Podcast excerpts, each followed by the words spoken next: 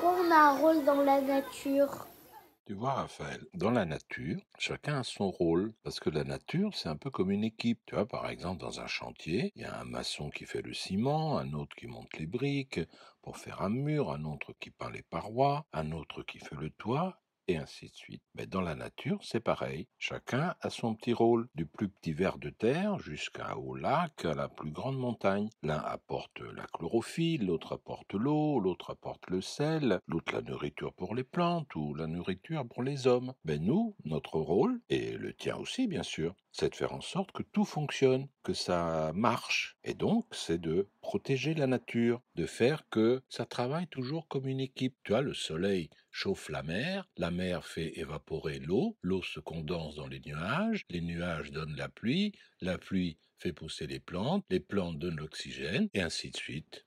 Voilà. Allez, bisous.